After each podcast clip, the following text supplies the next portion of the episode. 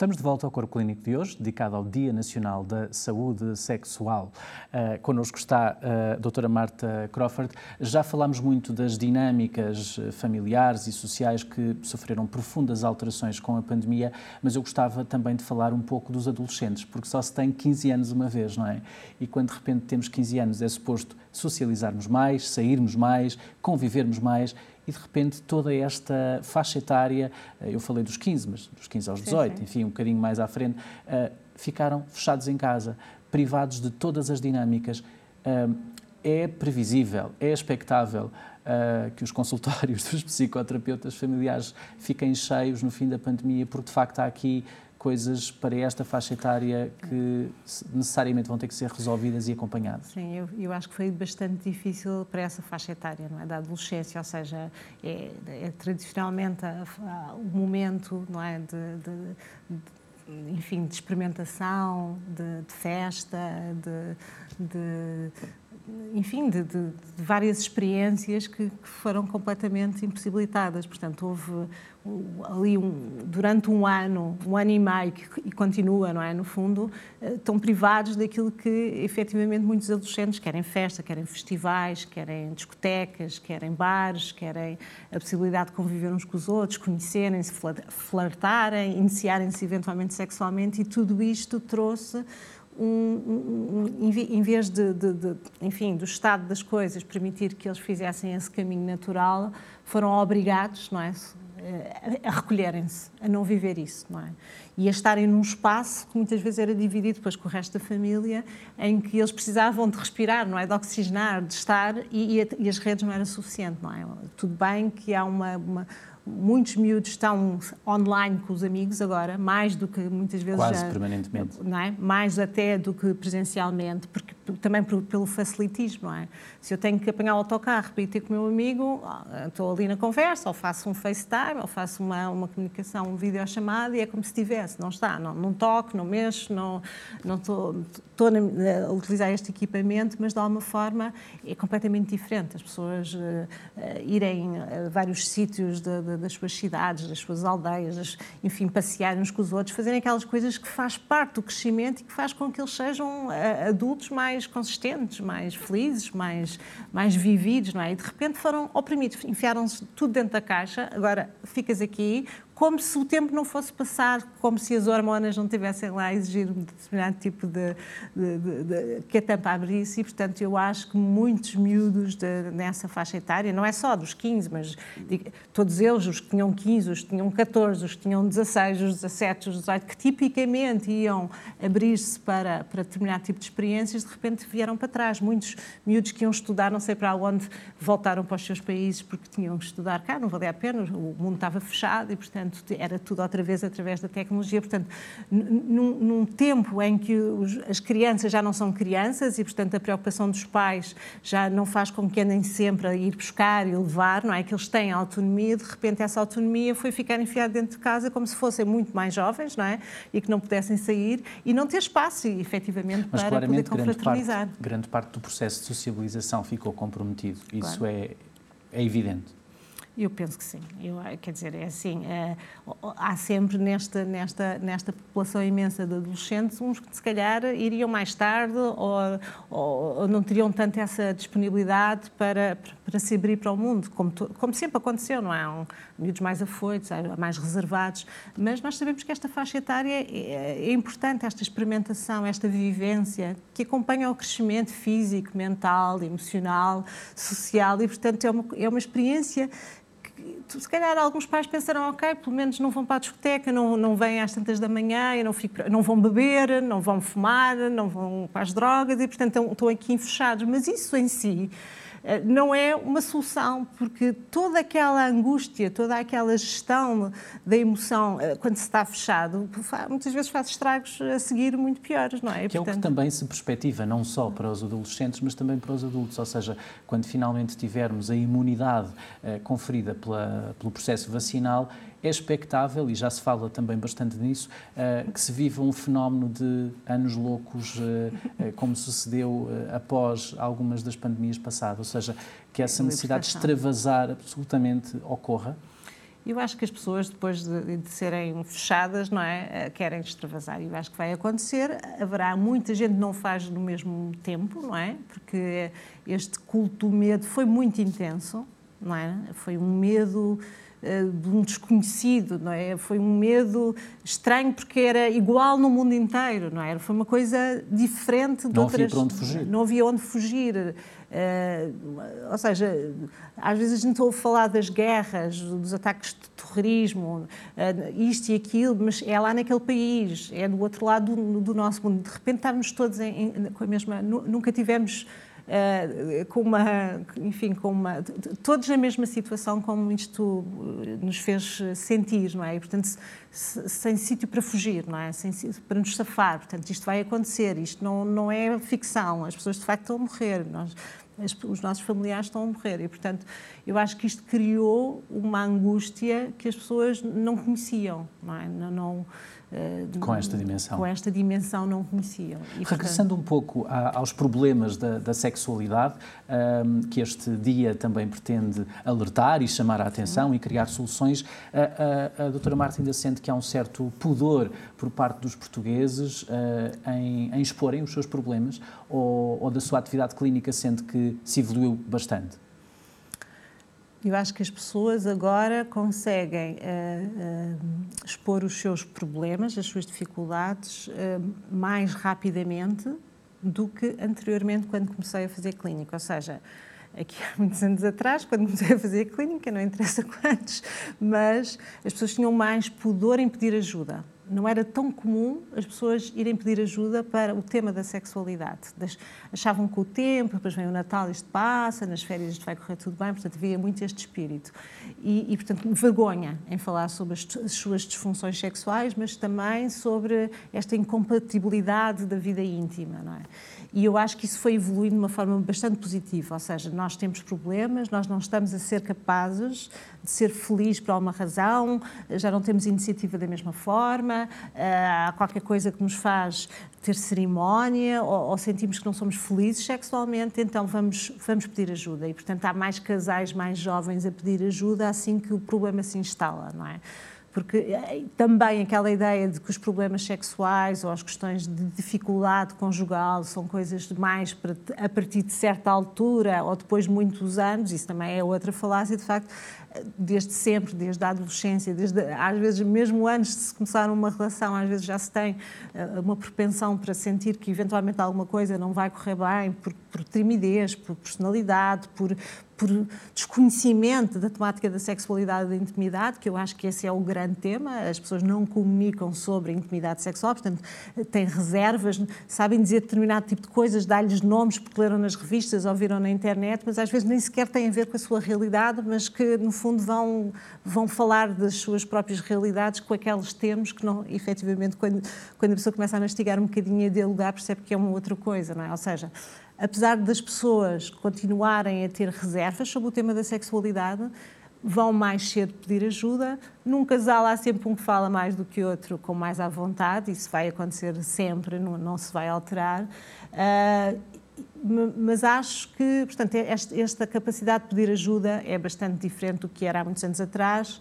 Uh, a abertura de falar dos temas, é, parece-me que sim, mas pronto, mas depois depende muito da dinâmica do casal. Às vezes há um que fala abertamente e tem uma, uma compreensão e uma capacidade de, de falar Sem sobre a intimidade e o outro não. quem é que fala mais, os homens ou as mulheres? Depende, às vezes as mulheres, outras vezes os homens. Ou seja, eu acho que os homens estão muito mais atentos uh, para determinadas questões da intimidade, do prazer. Às vezes são eles que puxam as suas parceiras, em casos de relações heterossexuais, para uh, irem pedir ajuda, ou seja, porque, porque sentem que elas têm que, de facto, ser felizes sexualmente. Eu já tive muitos casos muito interessantes em que a mulher é, pronto, não tinha grande prazer, mas pronto, lá ia lá ia para o castigo, uh, pronto, faz parte do, enfim, dos, de, enfim, daquilo que era necessário para se manter uma relação, que é muito esse espírito, às vezes, não é? As obrigações de, de, de, um relacionamento, portanto, sem prazer, sem grande necessidade sexual, sem eventualmente nunca ter experimentado grande êxtase em termos sexuais, e muitas vezes são os parceiros que dizem, mas isto, isto é bom, tens que viver isto, e portanto puxam as mulheres que às vezes vão pelos seus parceiros e enquanto vão só pelos parceiros e não vão pela, pela verdadeira vontade de mudar a forma de se sentirem sexualmente, as coisas também têm, não mudam logo assim. Ou seja, tem que haver assim um empowerment feminino de eu estou aqui numa psicoterapia porque eu quero para mim ter essa experiência, essa vivência da sexualidade de uma forma muito mais interessante do que simplesmente fazer isto. E porque tem direito a isso. Tem também, direito é? a isso e em prol e não só em prol do meu parceiro ou parceira, ou seja, é de facto uma consciência do seu corpo, este conhecimento, não é? Os homens brincam muito mais cedo com os seus genitais desde pequeninos, não é? São quase enfim, eh, desde pequeninos, são assistidos medicamente para a masturbação, como eu costumo dizer, não é? Quando se puxa a pele do prepúcio e os pais são, são os médicos explicam aos pais o que é que têm que fazer no banho, é? Os meninos começam a ter essa primeira experiência de direção e ter ali uma coisa entre as pernas que é muito, muito interessante para eles, o seu, o seu action man. Eh, as meninas não, é, é o pudor que contém, não toca aí, não mexe, não é suposto, portanto as descobertas muitas vezes são muito mais, são, são, são a seguir, há sempre aquele pudor de falar sobre a masturbação no caso das mulheres e, portanto, toda esta descoberta faz com que, obviamente, felizmente, há mulheres muito mais despertas para o seu corpo, às suas necessidades e que quando estão com alguém estão porque querem e não coagidas. Não é? Porque mesmo no amor e na conjugalidade santa, em que os dois se dizem muitas vezes que se amam, eu vejo muitas vezes coação, não é? Coação no sentido de eu desejo, tu não desejas, portanto, eu, eu, pronto, eu não desejo muito, mas pronto, mas como tu estás bem, que és tu que desejas, então eu, eu vou, pronto, eu deixo, deixo que aconteça, não é? Uma mulher que não tem desejo e que se envolve numa intimidade, obviamente não vai tirar muito partido disso, não vai ter muito prazer, eventualmente vai ter dor. Significa que não vai ter vontade de uma segunda vez.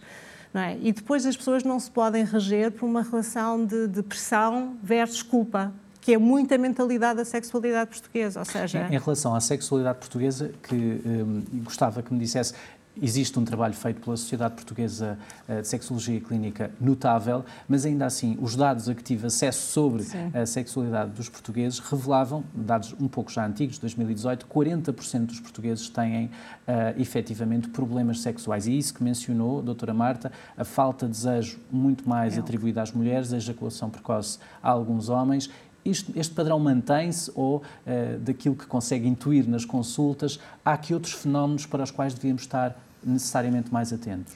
Esses são valores que têm a ver com a prática sexual, não é? Ejaculação rápida, às vezes a ejaculação rápida, por exemplo, a pessoa não pode dizer que tem uma ejaculação rápida ou precoce quando tem um, uma relação sexual uma vez por mês ou dois em dois meses, não é? Obviamente vai ser rápido e, portanto, às vezes é o, nós temos que estudar todo o enquadramento para não, de repente, alguém que nos aparece, porque a maior parte das pessoas aparecem com um diagnóstico, já foram à internet, já sabem o que têm, têm a certeza que é aquilo e apresentam, olha, eu tenho uma ejaculação prematura. Depois tem que questionar, mas tem uh, como? Sempre que, uh, sempre que tem uma relação sexual é muito rápido, logo a seguir à penetração. Ok, então quantas vezes é que tem uh, intimidade, ah, uma, duas, uma vez em dois em dois meses. Então, isso não é uma ejaculação prematura, não pode ser. No outro dia alguém dizia assim, então, mas foram em três dias seguidos isso acontecer, mas três dias de quê? Depois passado um...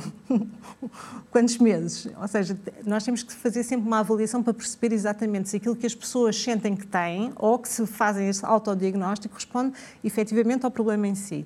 Mas a ejaculação prematura, chamemos de que, sim, existem muitas queixas está muito também associada à ansiedade de execução, à performance, ao medo do ridículo, ao medo de não falhar, ao medo de não conseguir, à avaliação da outra pessoa, que é uma, uma constante muito presente hoje em dia nos, nos, relacionamentos.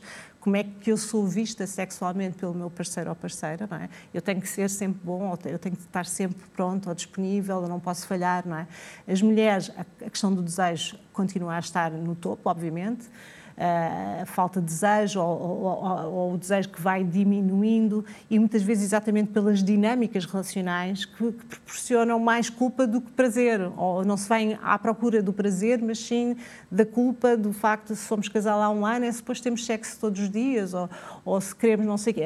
Há uma série de preconceitos relativamente àquilo que é a felicidade conjugal e relacional que são pesos horríveis para, para a vivência da sexualidade. Nós todos sabemos, se tivermos sem culpa, vivemos muito melhor a intimidade sexual, a sexualidade é muito mais interessante, é muito mais libertadora. Se nós, se o sexo é ir ao castigo, mais vale comer um gelado, eu costumo dizer, porque efetivamente dá-nos mais prazer um gelado do que ir ao castigo, não é? E, portanto, eu acho que também temos que mudar uh, um bocado a forma de olhar para a intimidade, da conjugalidade, daquilo que é suposto, daquilo que é obrigação e, e transformar isso numa coisa positiva, porque obviamente, se eu estiver bem e se eu, dentro, por exemplo, de uma relação, eu tiver a possibilidade de dizer que não, quando não me apetece, e isso não ser um problema para a minha relação, não é pôr em causa o outro, não é dizer que não gosto do outro, não é ser a tampa habitual, não é o fim do mundo. Mas se o outro compreender, obviamente, da próxima vez eu digo sim sem ser por culpa. Se cada vez que eu digo não, o outro me fizer uma grande cena, obviamente eu vou dizer se calhar sim no dia seguinte ou no outro, só para acalmar a besta, não é? Quando efetivamente a minha disponibilidade se calhar também é pouca. E portanto é interessante que estas dinâmicas da pressão que eu vejo muitas vezes, quando elas são alteradas, muitas vezes através, através dos processos terapêuticos, é tão interessante ver os casais a olhar para a sexualidade, a ter muito mais disponibilidade, a viver a sexualidade sem menus pré-concebidos, a olhar para, para a capacidade de verbalizar, do reforço positivo, desta capacidade de dizer o que se gosta, de dizer o que não se gosta. Isto é extraordinário. E, e desta ideia de que eu só devo estar na intimidade se for de uma forma consensual, querida, não é consensual como não, ou seja, por dever, é um consensual em que efetivamente eu estou neste encontro. Participativo. Porque, participativo porque quero, que me apetece. Seja lá o que vou fazer, seja só festas e carícias, seja uma coisa mais exigente sexualmente. Pronto, mas, portanto, eu acho que há muitas dinâmicas que se têm que alterar para fazer com que as pessoas mudem. Mas o desejo nas mulheres, sim, o desejo nos homens, falta de desejo nos homens também é uma evidência cada vez maior, não é? As mulheres trazerem os seus parceiros queixando-se de que eles não têm, não são normais, que é a palavra entre comas, não é? Que é esta ideia de que se tu não tens, eh, se tu não fazes aquilo que é suposto para, para os homens fazerem, não é? Ou seja, ter sempre disponibilidade sexual, ter sempre ereção, eh, ter sempre um apetite devorador que está sempre aquela velha chalaça que é eu estou disponível todos os dias, não é? Eu, por mim era todos os dias, não é? Pronto. E efetivamente, quando isso não acontece, é as questões Será que é gay? Será que gosta de alguém? Serei eu que já não sou suficientemente atraente? Portanto, é de facto uma revolução porque homem que é homem está sempre disponível, não é? E, portanto, esta é uma nova verdade dos casais de, dos últimos 10 anos, não é? Uh, e que eh, são difíceis de resolver porque, porque há aqui uma presunção que os homens estão sempre disponíveis, que eles não podem dizer que não querem. E, portanto, e, e também as mulheres têm que mudar as suas mentalidades relativamente a esta, esta questão. E, e, os homens não querem só sexo, também é outra mudança, não é? Com este longo caminho que estamos a perceber que ainda há para fazer uh, em relação à sexualidade dos portugueses, eu recordo sempre o psiquiatra Francisco Alan Gomes, que começou as primeiras consultas em Coimbra uh, nesta área. Uh, neste momento temos Lisboa, Porto e Coimbra com consultas de sexologia clínica no Serviço Nacional de Saúde.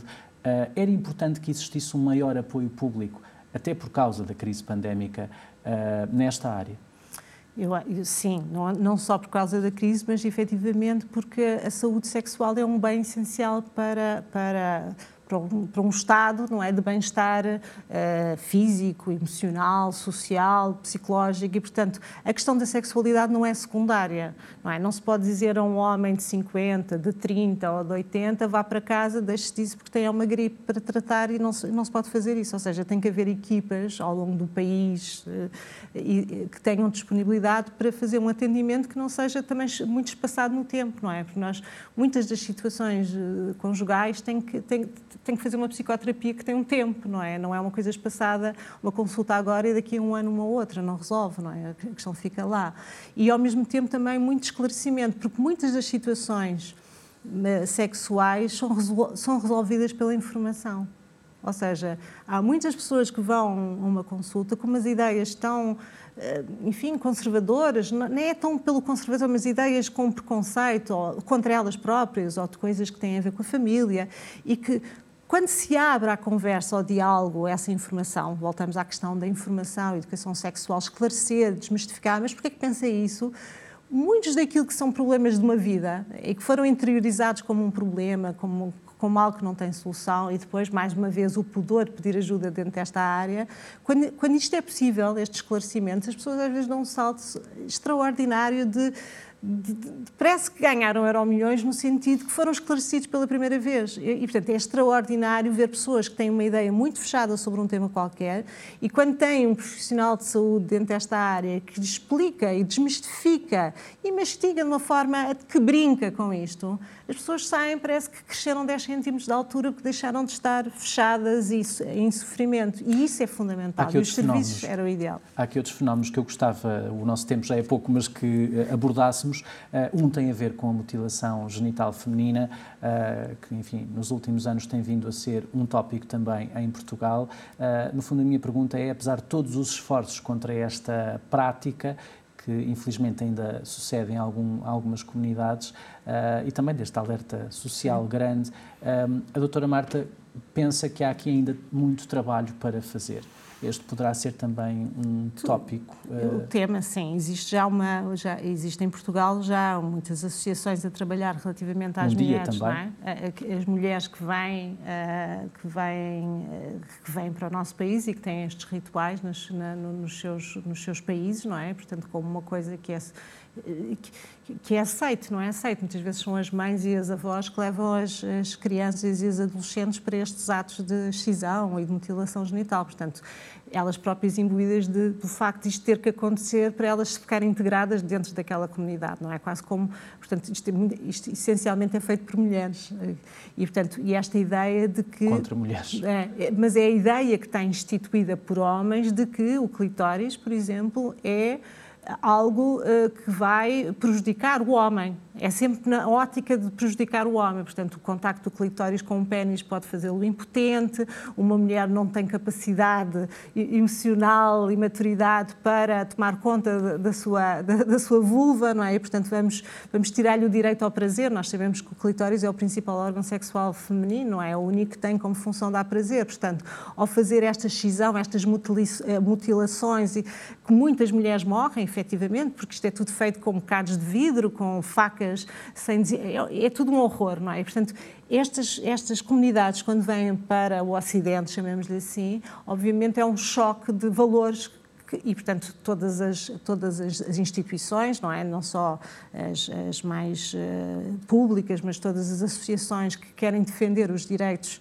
uh, das mulheres e os direitos uh, da sexualidade e da vivência sem mutilação, sem violência, obviamente, se juntam exatamente para modificar a forma como se pensa sobre isto, não é? Estas, porque estas, estas mulheres, estas comunidades, são é muitas gerações com esta prática. Felizmente, pelo mundo, que de vez em quando temos a boa notícia, aqui já é proibido aqui já é proibido. Portanto, é, mas muitas mulheres são constantemente mutiladas uh, diariamente, é um, é um horror.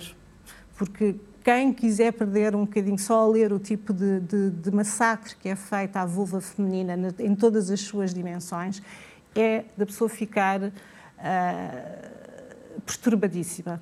Há um outro, um outro fenómeno que eu gostava uh, que comentasse, uh, que tem muito a ver com esta recente e crescente intolerância que também se vive na Europa para com outras comunidades. Uh, nomeadamente, tivemos há algumas semanas o presidente checo, Milos Zeman, a afirmar que as pessoas transgêneras são, e passo a citar, nojentas. como é que se responde a isto? Tem que ser com, com inteligência, porque há, eu acho que há pessoas que não. Uh, a vontade, não é? Quando alguém ouve uma coisa deste género, é, é, é, é também atacar com uma certa violência nas palavras, na, na, na, atacar a ignorância daquela pessoa. Eu acho que a única forma que a gente tem para transformar estas vozes homofóbicas, transfóbicas, uh, enfim, tudo o que este, esta, esta todo este mal que vem, que, todo, que, muita gente tem no seu interior, e que, e que, mas depois que muitas vezes cá fora desta forma, muitas vezes é pela incompreensão, é pela falta de informação, pela falta de noção. Ou seja, as pessoas têm verdades absolutas: é branco, é preto, é azul claro é azul escuro. Não têm noção da diversidade, não têm noção muitas vezes o que é que é o amor, porque muitas vezes a palavra que se calhar está aqui por cima disto é a palavra bem-estar, é amor, é perceber que independentemente de quem eu desejo ou de quem eu tenho afeto ou o facto de eu não sentir-me bem com o meu próprio corpo quando nasci e querer adequar o meu corpo à forma como eu me sinto, as pessoas têm que se explicar isto, porque as pessoas sabe, falam de normal e da anormal. E, portanto, estas pessoas, não é? São pessoas que sentem que quando alguém não é igual a si, então é porque é normal, é uma aberração, é uma coisa que eu, não. Eu mencionei é. o, o, presidente, uh, o presidente checo, mas o primeiro-ministro da Hungria, uma semana antes, uh, também tinha, uh, a propósito da proibição da representação e promoção da homossexualidade a menores de 18 anos. Esta sim, lei sim. passou na Hungria, gerou muita convulsão, inclusivamente dentro da, da própria União Europeia teria sido importante do seu ponto de vista, apesar, eh, enfim, da reação que tudo isto gerou, que fosse uma reação mais violenta, como por exemplo o, as autoridades holandesas chegaram a propor. Eh, a Europa, para ser Europa, tem que ter uma, uma partilha de valores eh, e de liberdades importantes.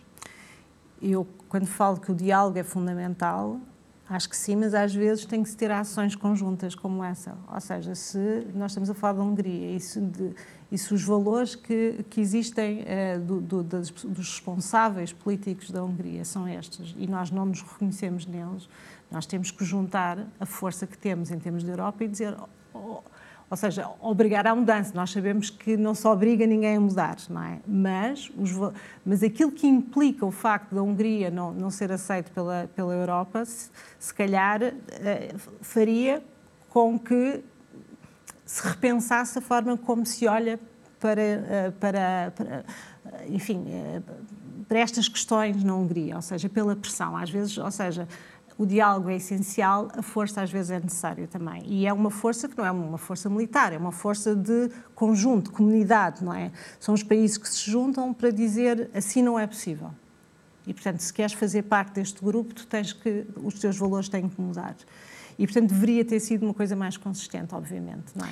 O nosso tempo está mesmo a terminar, mas uma última pergunta. Tem esperança que este dia, uh, no qual Portugal é pioneiro e que motivou a nossa conversa, venha agora a espalhar-se ainda mais? Sabemos que ele está pela Europa, mas uh, a ter ainda mais países onde é de alguma forma celebrado, este 4 de portanto, setembro. O 4 de setembro, como eu disse, desde 2010, a Associação Mundial de Saúde Sexual, é, no fundo, convidou todas as associações e, e, e, sociedades a participarem deste dia e a festejarem nos seus próprios países.